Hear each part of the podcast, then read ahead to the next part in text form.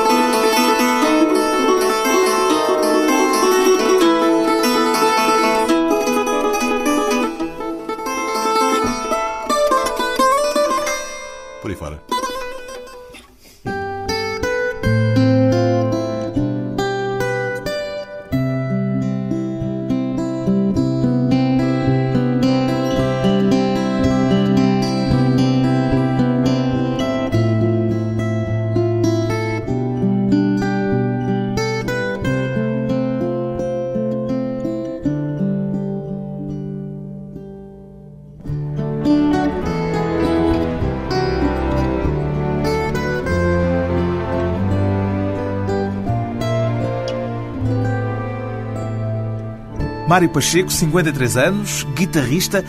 Qual é o requisito essencial para se tocar bem a guitarra portuguesa, Mário Pacheco? Assim, de repente, o que é que lhe ocorre? Ah, paixão Mas isso seria válido para qualquer instrumento, não é? para a guitarra portuguesa. É um instrumento com exigências próprias. É um, é um instrumento difícil por certas particularidades.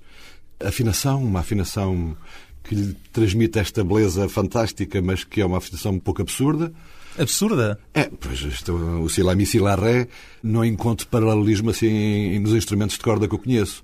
Mas estes pedais é que lhe dão esta repetição de notas até em oitava, é que lhe dão este sabor profundo, este sabor Muito eh, especial, este claro, sabor muito- único. Muito especial. É que há tempos ouvi um guitarrista dizer que é um instrumento que não requer apenas jeito, mas força também. Quer dizer que há uma componente física muito Exige, eh, exige. importante na guitarra portuguesa. Exige, hum, é uma parte que inibe muito as horas de treino, porque quando preciso preparar para um concerto, toco as peças especificamente, ou trechos da peça que exigem um bocadinho de mais certeza e por consequência exigem mais treino, e eu sei que quando às vezes de fazer o espetáculo corrido, a páginas tantas estou cansado, nas repetições canso muito.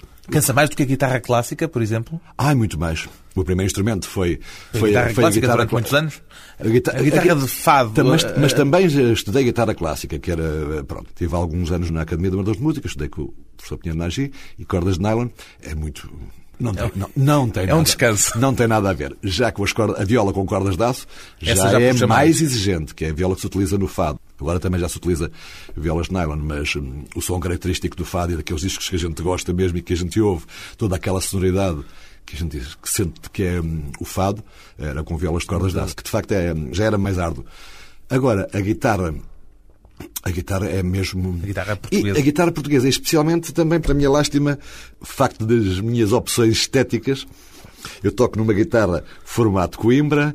eh, Formato Coimbra quer dizer que é uma guitarra que tem, para já, a particularidade de umas cordas mais grossas do que aquelas Exata- que vemos nas guitarras de Lisboa. Exatamente. E essas cordas mais grossas, normalmente são afinadas um tom ou um tom e meio mais baixo. O problema e a particularidade é que eu afino-as com a afinação chamada afinação de Lisboa, afinação natural do Lamiré, por consequência. Portanto, São muito o pior mais, muito- dois mundos. Tenho o pior dos dois mundos, para a minha lástima. Mas é o som que eu gosto, é, é o som que eu procuro. A ligação da guitarra portuguesa ao fado para a guitarra ela própria é um trunfo, é uma vantagem ou será também de algum modo um espartilho, uma prisão, em certo sentido, Mário Pacheco? Não, não, a guitarra é o instrumento fundamental do fado. Eu acho que não há fado sem guitarra Claro, portuguesa. uma coisa e outra Eh, vão de mãos dadas. Vão de mãos dadas e, e têm vindo de mãos Mas dadas. o que eu pergunto é se não haverá também qualquer coisa de espartilho nessa ligação que não deixa à guitarra uma autonomia que outros instrumentos já conseguiram há tanto tempo. Não, eu penso que esse aspecto é ditado pelo intérprete. E por consequência, por mim, eu não tenho essas limitações. de forma nenhuma tenho essas limitações e toco outros géneros de música. Tenho tocado com músicos de outras áreas e com outras formações. Por consciência, eu também trato a guitarra como um instrumento. Não tenho essa limitação de Portanto, ser. já conseguiu para ela a autonomia artística Ah, claro que sim. em relação ao fado? Uma absolutamente. carta à alforria. Exatamente. Pergunto-lhe isto porque não é comum ser o intérprete da guitarra portuguesa o protagonista. Normalmente é o fadista, quem canta, que tem os holofotes principais. Ah, e será é, o primeiro solista, não é? Obviamente o fadista, num espetáculo de fado, é o primeiro solista. Embora faça uma consideração pessoal, talvez abonatória, mas penso que na, na hierarquia de um espetáculo de fado, o fadista será o primeiro solista e o segundo solista será a guitarra portuguesa, será o guitarrista. Claro, neste caso, e estamos a falar, vamos falar com certeza deste disco. Claro, é daí que vem toda esta conversa. E este disco tem essa particularidade de ser um espetáculo que me foi pedido que fosse baseado na guitarra portuguesa. Justamente, E desta vez música. é o guitarrista que está no centro do palco, debaixo do holofote principal. Mário Pacheco juntou ao vivo e agora em CD e em DVD as músicas que tem escrito com a guitarra como protagonista, justamente, sejam fados ou instrumentais. O projeto chama-se muito simplesmente A Música e a Guitarra. Quantos Exatamente. anos de trabalho como compositor é que estão aqui condensados, Mário Pacheco? 18 anos, porque eu comecei a fazer as minhas primeiras músicas há 18 anos. E foi o momento também em que eu, digamos, Mudou de mudei agulha. de instrumento. Mudei Qual de instrumento. foi a dificuldade maior que teve de vencer ao longo destes 18 anos? 18 anos é a idade da maioridade, não é? É, exatamente. Portanto, este disco chega na sua maioridade Este enquanto disco- guitarrista. Este disco tem. Tentei arranjar um ordenamento e escolher as músicas para fazer um espetáculo com esta. E também com o local, adequado ao local. Era um local com uma nobreza histórica e, e sensível. Notava-se ali assim, havia uma magia no local. E Onde é que foi feito o Foi espetáculo? feito nas escadarias Robilion do Palácio de Queluz. Foi gravado ao vivo. Uma noite magnífica e um cenário francamente magnífico. E quando eu fiz uma primeira observação do local, que para minha vergonha eu não conhecia, depois de tantos anos ir ao Palácio de Queluz, e palpita-me que, que Muita muita, gente não muita conhece. gente não conhece que- o que é que está por trás daqueles jardins, porque isto é exatamente por trás da fachada do Palácio Nacional de Queluz. E fiquei assim, embasbacado com tanta beleza. E disse, este espetáculo não pode ser só guitarradazinhas, não pode ser só fadinhos corridos, não, isto tem que tentar arranjar uma música que se associe à magia deste local. E foi aí que eu concebi este repertório, que faz parte, pronto, é, um- é, é uma súmula de... é, é, são são que foi o 20, seu 23 temas de, de muitas dezenas de temas que vi. Qual foi o, o tema mais antigo destes que tem aqui? O tema mais antigo é um instrumental que está quase no fim do espetáculo, que eu toco, além dos meus queridos músicos, posso considerar de fado o Carlos Manuel Proença e o Rodrigo Serrão, também tem a colaboração do quarteto de cordas do Arlindo Silva. O voando no meu tapete. E isso será o primeiro Foi o primeiro, instrumento, foi o primeiro instrumental que eu fiz e que não fui eu a tocá-lo. Porque nessa altura eu tocava com o Paulo de Carvalho, eu tocava viola. E quem tocava guitarra comigo era o Alcino Frazão, um grande músico português que infelizmente precocemente nos deixou. E foi ele a primeira pessoa a tocar uma, uma peça minha, uma musicazinha minha. E eu toquei-o à viola. Agora tocam à guitarra. Agora toco a guitarra. Voando então no tapete de Mário Essa foi Pacheco. a primeira música que eu fiz.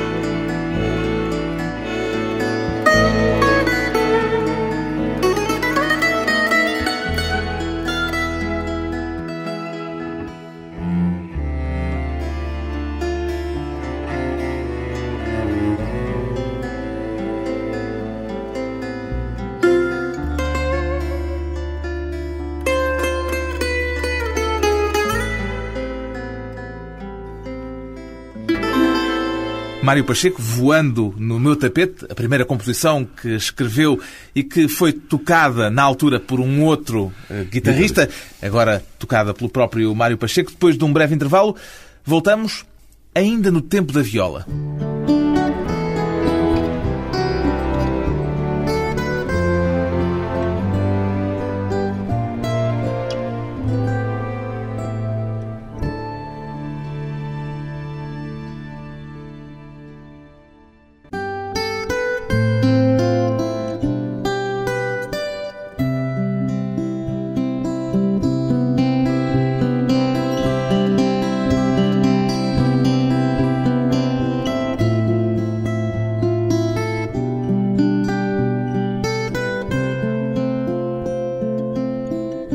Regresso à conversa com o guitarrista Mário Pacheco, ainda pega de vez em quando na viola, Mário Pacheco?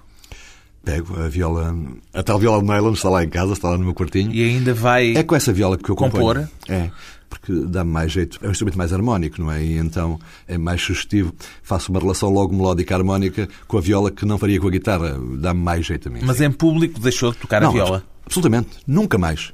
Nunca mais.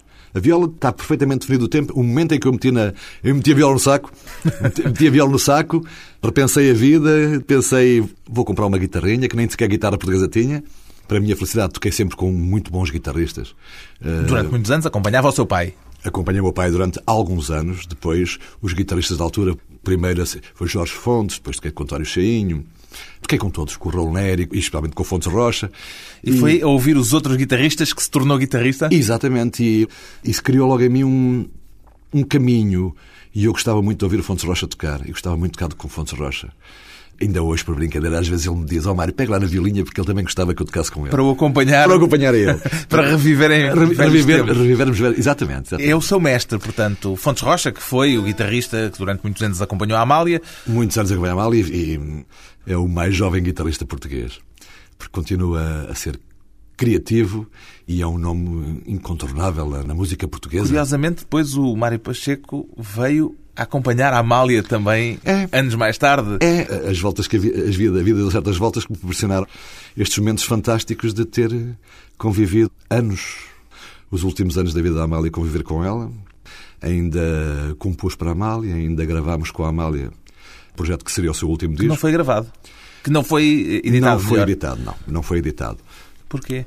Porque Amália era uma pessoa de agudíssima inteligência e bom senso e muito perspicaz. E ela achou que aquilo não era, já não era um trabalho ao nível dela. Já não estava à altura de si Não, própria. Acho que sim, implicitava isso tudo, porque foi numa fase pré-operação, a operação grave que ela fez nos Estados Unidos. Já não foi possível. As gravações existem, estão algures, mas eu acho que ela muito bem, fez muito bem em deixar isso. São memórias, ficam memórias muito boas. Mas já ouvi dizer que foi esse período com a Amália o momento talvez crucial no seu percurso enquanto músico. Ainda se sente em relação a esse período com uma espécie de dívida íntima. Tenho uma dívida, especialmente sinto uma grande gratidão e felicidade por ter convivido com ela, porque de facto aprendi muito com ela. A forma intuitiva e artística em várias áreas, não só na música, porque ela tinha um sentido estético que foi muito forte para mim conhecer. Gostei muito. E depois a- também a sabedoria da vida. Era uma mulher muito perspicaz e lia nas entrelinhas. Tenho pena que muita gente que gosta da Amália, e mesmo os que são mais indiferentes, não conhecessem, não tivessem esta visão. O lado humano. Este, o lado humano e o lado artístico. A Amália é uma pessoa fantástica. E a marcante. relação de um guitarrista com alguém que, na altura em que o Mário Pacheco tocou com ela, ela já era uma lenda do fado. Uma relação dessas é uma relação com hierarquia? Era, era. Penso que fui eu que fiz os últimos espetáculos com a Amália. Daí a considerar-me guitarrista da Amália vai uma distância. Quem foi guitarrista da Amália Foi o Fontes Rocha. Fontes Rocha, o Carlos Gonçalves, Pedro Leal, outros. Eu estive na vida dela, acho que fui o último guitarrista a entrar na vida dela. Por aí está bem. E fiz os últimos espetáculos dela. Como é que um guitarrista se relaciona normalmente com um fadista, uma fadista, no caso da Amália, com aquela projeção que ela tinha no momento em que começou a tocar com ela? Não se- não- não- Referência? para- para- por mim era. Mas não posso comparar a Amália com os outros fadistas. A minha perspectiva é assim: a Amália é um caso único e, de facto, a minha relação era de reverência e de respeito e gratidão. De facto, eu senti-me muito honrado em poder, para além de tocar com ela, ser amigo dela, de receber uma chamadinha assim à uma da manhã, ao Pasquinho, como ela me dizia. Temos aqui um petisquinho aqui assim de, de ir tantas noites à casa dela, a quem eu, isto é, é uma confidênciazinha, eu tratava por Ana Maria. Que- Amália? Amália Ana Maria, com todo o carinho do mundo, porque era o nome que ela tinha no filme O Fado, a história de uma cantadeira, era Ana Maria. E então- tratavam. na- Era uma coisa eu, pessoal. Eu, eu, Ah, tratava. "Ah, então onde é que está a Ana Maria? Assim, Estou aqui Pasquinho, assim era. E por isso, repare, isto é, é- Eu não gostava de falar mais da Amália porque há tanto aproveitamento. Houve tanta gente a aproveitar-se do nome da Amália, que a Amália é um guarda-chuva também muito grande. Toda a gente. Se o fado, sente- neste momento, quase que vive à volta da Amália. E, e se me permite. Isso é bom ou mau? Para o fado. Não, para o fado é bom. É bom? Para o fado é bom. Não, Agora, não há o perigo de se tornar eh, redutor esse Em- sentimento de guarda-chuva. Não, eu quando falei em guarda-chuva falei mais a nível de pessoas que se servem de, de- de- Da memória do- da Amália. memória da Amália. E, e não- e eu pretendo parar já por aqui assim. Mas em relação ao fado em si, a Amália teve, porque merecia, teve os melhores compositores e os melhores letristas e os melhores poetas a trabalhar para ela. Agora, ainda voltei lá a falar da Amália. Às vezes ela aborrecia-se um pouco e dizia assim, ah, dizia, "Ah, oh, toda a gente canta as minhas músicas nas casas de fado. E eu disse, oh Amália, quem é que tem o melhor? Se as pessoas querem cantar coisas boas, ninguém lhes faz nada. Era o melhor elogio que lhe podiam fazer. Quem- resto, Quem é que tem o melhor da música portuguesa? O melhor do fado? As, as melhores... Claro que o mais belo era o que a Amália cantava. E hoje continua a ser assim. E continuará a ser assim enquanto não aparecer assim mais um número elevado de músicas e poemas que possam pôr-se ao nível que é muito difícil. É um nível que a seleção natural que a Amália faz. É esta a parte do bom gosto. Porque toda a gente levava músicas. Toda a gente levava letras. Ela, eu ainda, nos últimos anos, convivi, vivi tanto, tantos molhões de papéis, letras que lhe mandavam para lá. Ela, olha, vê aí Mas ela assim. tinha que escolher, Ela claro. tinha que escolher. E nessa escolha é que estava Aí é que está. a essência. A seleção dos temas era ela que os fazia. E as interpretações são, são criadas por ela, porque a Amália criava. E isso é que é uma, era fundamental. Amália. O a seu criação. pai tocou com a Hermínia Silva Hermínia durante Silva. muitos anos. Muitos e não anos. sei se o Mário chegou ainda a tocar, a acompanhar o seu pai com a Hermínia. Eu sou um sortudo. Eu Também sou, eu sou um sortudo. acompanhou a Hermínia, portanto. Também acompanhei a Hermínia à viola. À viola. E à guitarra. À guitarra também? e à depois? guitarra também ainda. E É fez curioso. diferença? Fez muita diferença. Quer dizer, a relação de um músico estando na posição de viola ou na posição de guitarra, no fado, Sim. Faz diferença? Fez, fez. Porque foram os meus primeiros. Foi logo no primeiro Claro, ano que eu comecei a tocar. era um miúdo na viola. Na viola, na viola, pronto, isso, comecei a ver com a Hermínia, ainda nem sonhava em tocar algum instrumento, ia lá ao lado da Hermínia com o meu pai, muito pequenito e tal. Mas depois toquei viola com a Hermínia Silva em certos espetáculos, não é? E era, claro, era visita de casa, não era uma pessoa amicíssima, não é? Mas mesmo, pronto, uma pessoa que fazia parte da família. Ela Hermínia, tinha fama de ser muito rigorosa. É verdade isto? a Hermínia Silva era muito Em rigorosa. relação aos músicos, em relação a quem a acompanhava? Não, não, é- não- nem é bem assim. É, é em relação especialmente à sua performance. Porque ela tinha um rigor que raras vezes vejo agora. Ela fazia aquecimento de voz. Ela quase que percorria metade de uma atuação antes da atuação. Cantava os temas, tal, tal, quando aparecia com aquele ar assim Que que descontra- estava descontraído. a começar a improvisar. Nada, nada, nada. nada. Era uma pessoa muito, muito profissional. E rigorosa com os músicos. Exigente com os músicos. Aí, para aí, assim, não, não, não, não penso que fosse, não fosse, não penso. Mas eh, eu conhecia durante uma, uma parte da vida, não é? Foram 10 anos, os últimos 10 anos dela também. Ainda tentei, é curioso que ainda tentei, e atendo também essa particularidade, porque, como eu lhe disse, sou sortudo, é que nasci e fui apanhando momentos da história do fado, do qual já só há memórias. E eu conheci as pessoas. Inclusive, estive quase a gravar o último disco da Hermínia Silva que ainda tivemos várias vezes, fui com o Mário Martins, que era o produtor da Valentim de Carvalho na altura, fomos lá várias vezes a casa com ensaios para tentar, mas eh, já não se sentia muito bem e a memória já não era mesmo boa, mas esteve ali por um pouquinho ainda, para a minha sorte, ainda, com, eh, ainda fazer um disco com uma pessoa incontrolável também do fado. Quase que esteve para gravar o último disco da Hermínia Silva. Exatamente. Quase que esteve para gravar o último disco da Amália. Gravou, mas ele não chegou a ser editado. Ai- Ainda gravei, uma, ainda gravei com a Amália num disco em Itália. Gravei com ela em Itália num disco do Roberto Morlo, um, um cantor napolitano. Mas onde eu queria chegar é, a esses quases, quer dizer, Foi, foi quase, foi quase, mas houve um que foi mesmo. Foi mesmo. Foi mesmo. Esse, esse a Itália foi mesmo. já alguma vez alguém lhe disse, algum fadista lhe disse como a Hermínia dizia ao seu pai, anda Pacheco? Ah, os fadistas não, mas isto durante muitos anos, Ficou. qualquer aparição minha em palco anunciava o Mário Pacheco e havia sempre gente, eh, durante, durante bastantes anos. Agora já está um bocadinho diluído. A princípio eu irritava um bocadinho assim, mas isto não sou eu, isto é o meu pai. Depois assumi. eh, isso- Como é que isso começou? Sabe essa história? Sei, sei essa história, as pessoas não. Muita gente não sabe, mas essa história aconteceu num- numa pequena dificuldade que a Hermínia teve. Acho que até foi na televisão a primeira vez. Praticamente foi no Natal dos Hospitais. E isso, o meu pai tocou a introdução de um fado e ela não se lembrou da letra. E então, E então eh, voltou-se até assim, anda Pacheco. Eh, Ou seja, Para ser ele a Não, não, suprir- continua lá, dá lá mais uma, Claro, voltinha claro. à introdução. E o pai andou ali assim, a tocar a introdução uma vez, duas vezes, três vezes, até ela se lembrar. E nisto anda Pacheco, ela dizia aquilo com aquela graça, porque ela, pronto, uma mulher, uma mulher atriz também, não é? E isto foi transmitido para a televisão. E eu sei que no dia seguinte, lá na Praça do Chile, onde é que a gente vivia, no dia seguinte, Toda a logo, gente falava logo, disso. sei que o meu pai, tal, tal, anda Pacheco, anda Pacheco. E isto foi, teve uma propagação pelo país inteiro fantástica. não é? e pegou. Pegou, o meu pai foi, de repente, o guitarrista mais conhecido, mais conhecido de- de- na generalidade de, de toda a gente, todo o povo sabia quem é. Porque a, a Hermínia era uma, era uma artista muito popular, não é? E então as pessoas gostavam da Hermínia, pronto, gostavam da Hermínia.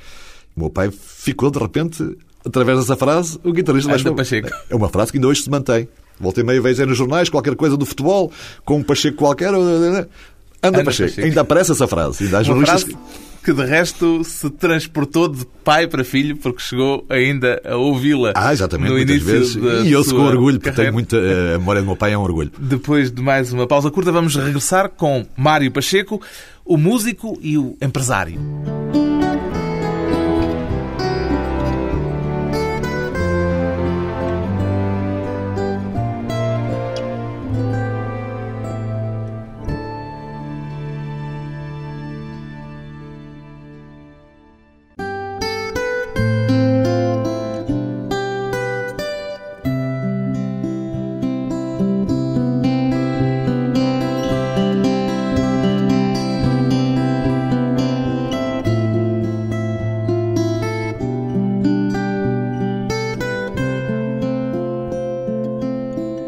Convidado hoje para a conversa pessoal e transmissível, um guitarrista que conhece por dentro desde a infância o pequeno mundo do fado.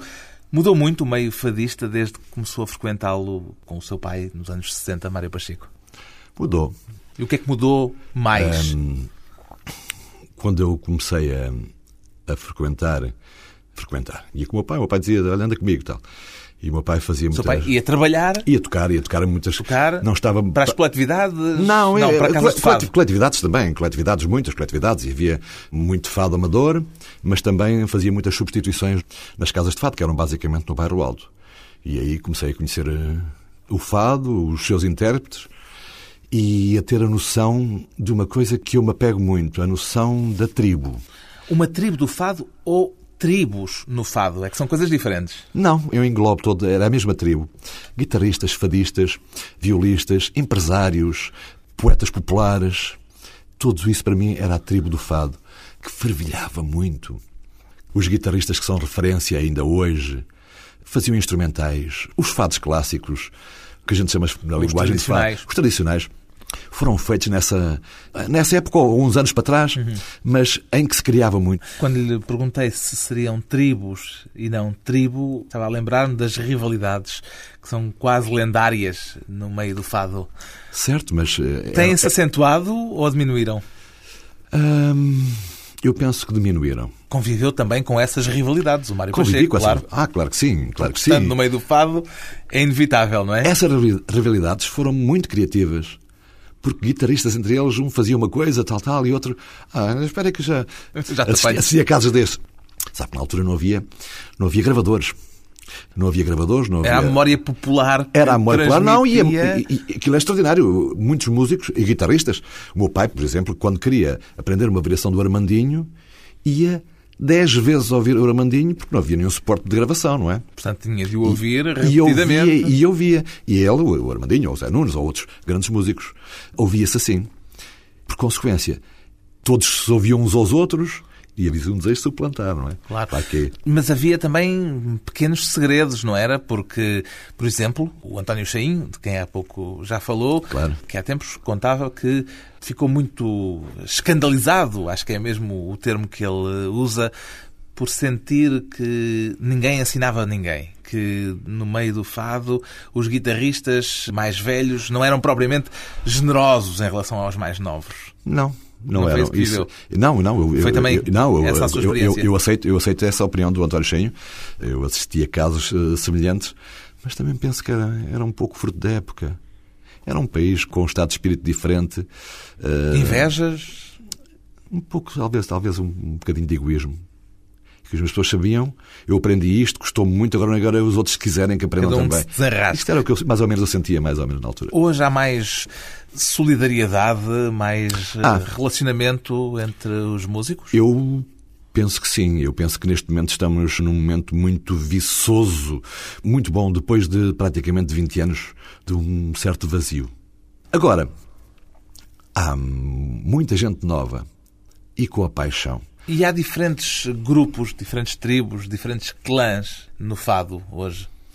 Hum, talvez haja, mas com tendência a diluir-se, porque eu sinto uma grande abertura, contacto com quase todos os, os músicos de fado e, fadistas, e, e sinto que essa tendência, quase um espírito, esse tal espírito um bocadinho egoísta que houve, está-se a diluir, porque tem que ser assim. Nem Porque- entre as diferentes casas de fado. eh, Não, não, se não, não. Não, não. Há bom relacionamento Eu tenho. eu entre tenho- os empresários do setor. Ah, ah, eu acho que sim. Eu, Estou eu a falar com um empresário do setor, É, coisas é, em termos muito claros. É, hum, partilho as minhas ideias Cada um tem a sua linha, eventualmente. Exatamente. E eu respeito as outras situações, embora estou sempre muito seguro naquilo que penso e a filosofia em relação ao fado e, e o que eu acho que deve ser o caminho do fado e dos sítios de fado e dos músicos de fado, com os músicos de fado estou perfeitamente de sintonia e tento empurrar um bocadinho para, para um espírito de libertação. Libertação em relação a quê? Libertação em relação a abordagens muito standardizadas do fado. Há esse risco de o fado se plastificar? Plastificar, não, mas... Plastificar mas no um- sentido mas um de bocadinho crist- standardizar, quer dizer, de repetir fórmulas, de começar a ir por caminhos de alguma facilidade que já se sabe que resultam, por exemplo.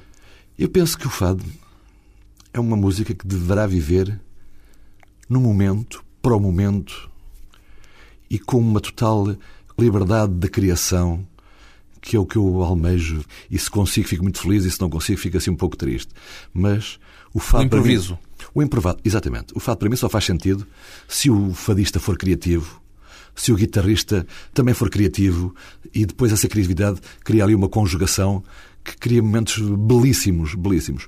Esta sua outra atividade de empresário com o Clube do Fado fê-lo passar a encarar a música de uma forma diferente ou nada mudou nesse aspecto? Não, nada mudou. Nada mudou. E, e então, especial, especialmente à música, eu, como empresário, achei, e isto, um empresário, eh, claro que, obviamente, sou empresário, mas a minha atividade tem vindo a, a minha carga de atividade a diminuir. Fui mais nos primeiros anos, porque era preciso impor um certo rigor e uma certa orientação. Agora aquilo corre sobre rodas Copo sobre rodas e eu. E, eu, e, eu, e, portanto, dedica-se toco- mais à música. Exatamente.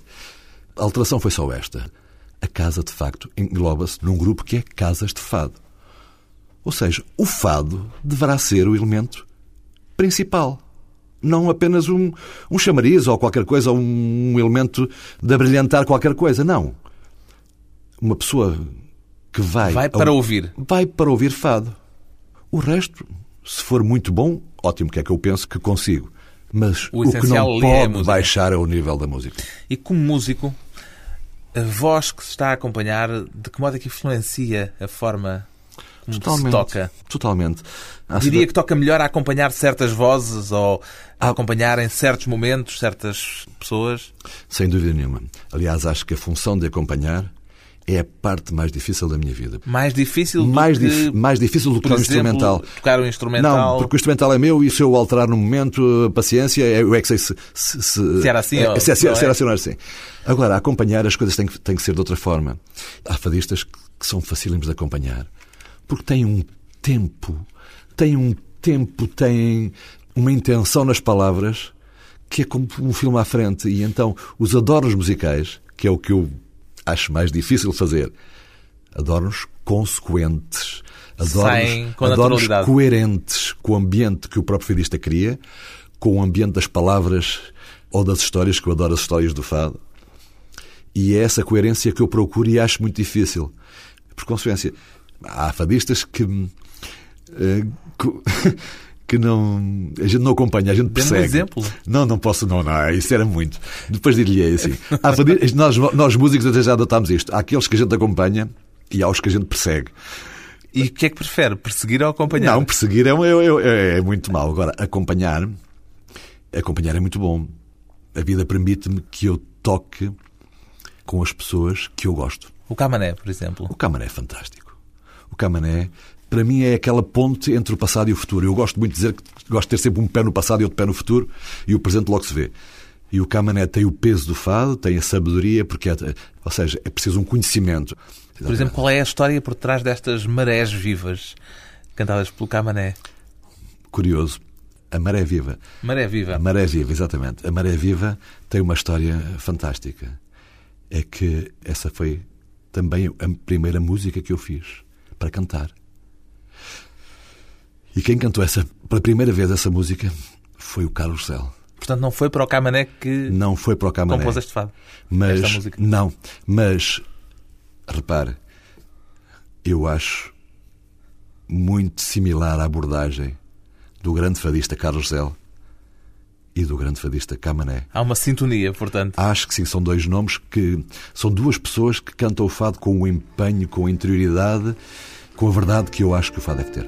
A letra de Rosa Lobato Faria, a música de Mário Pacheco, a voz de Camané. Primeiro a minha mão sobre o teu seio, depois o pé o teu sobre o meu pé. Logo o jeito do joelho e o ventre mais à frente na maré. É a onda do dorso que se instala É a linha do dorso que se inscreve A mão agora encolhe Já não embala Mas o beijo é carícia de tão leve.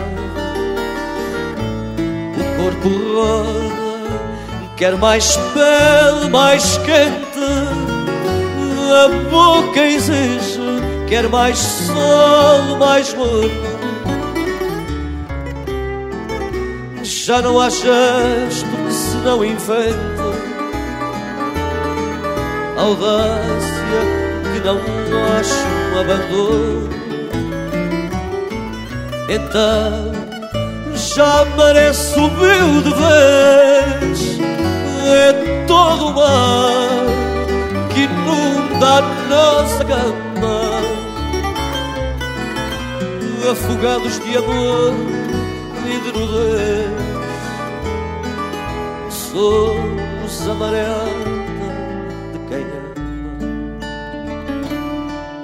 Por fim o sono calmo que não é senão ternura, intimidade em lei. O teu pé descansando no meu pé, a minha mão dormindo no teu seio.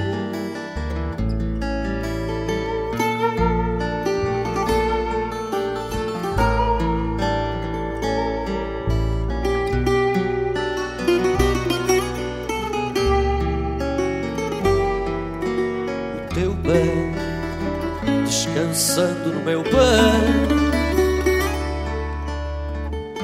a minha mão dormindo no teu seio. Camané a cantar um fado de Mário Pacheco, o guitarrista que é também compositor. Diz-se que o fado está na moda. Acredita que a guitarra portuguesa também tem futuro assegurado, Mário Pacheco? Tem, sem dúvida nenhuma. Para além dos excelentes guitarristas que já são consagrados, há uma vaga aí, sim, uma vaga aí de músicos que não são muitos, mas isto também eu também não gosto que o fado seja assim às pasadas. Os grandes néctares servem-se em cálices pequenos. O fado e a guitarra portuguesa, um instrumento com tanto de futuro como já tem de passado. Mário Pacheco gravou com ele este instrumento, a guitarra portuguesa, o CD e DVD edição conjunta A Música y guitarra.